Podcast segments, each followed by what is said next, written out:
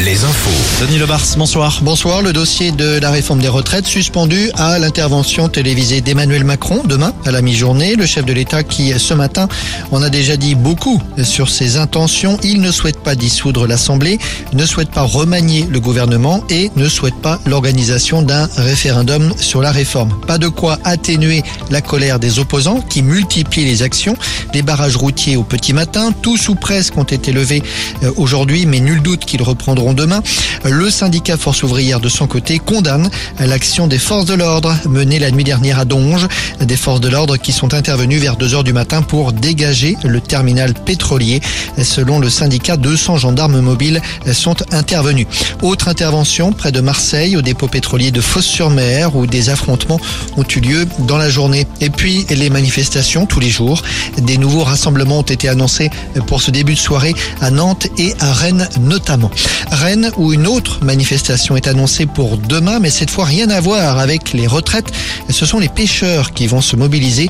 2000 pêcheurs de Bretagne et plus largement du Grand Ouest pour protester contre les menaces qui pèsent sur leur métier. David Lequintrec, patron pêcheur à Lorient, est à l'origine de cette manifestation. Le vin s'est débordé, ça fait déjà plusieurs années qu'on dit qu'on nous envoie droit dans le trou et puis là bah, ça s'est accentué avec la Commission européenne qui a décidé de supprimer une partie de la filière comme le chalutage pour 2030, enfin une partie toujours. Il y a plein de choses qui viennent se greffer dessus hein, comme le gasoil, euh, les aires marines protégées, euh, les zones Natura 2000 qui vont être fermées à la pêche et du coup bah avec les parcs éoliens euh, supplémentaires par-dessus, bah, on pourra plus du tout travailler donc l'effort de pêche va se faire sur les petits endroits et puis il y a tellement de sujets que on pourra en parler pendant des heures.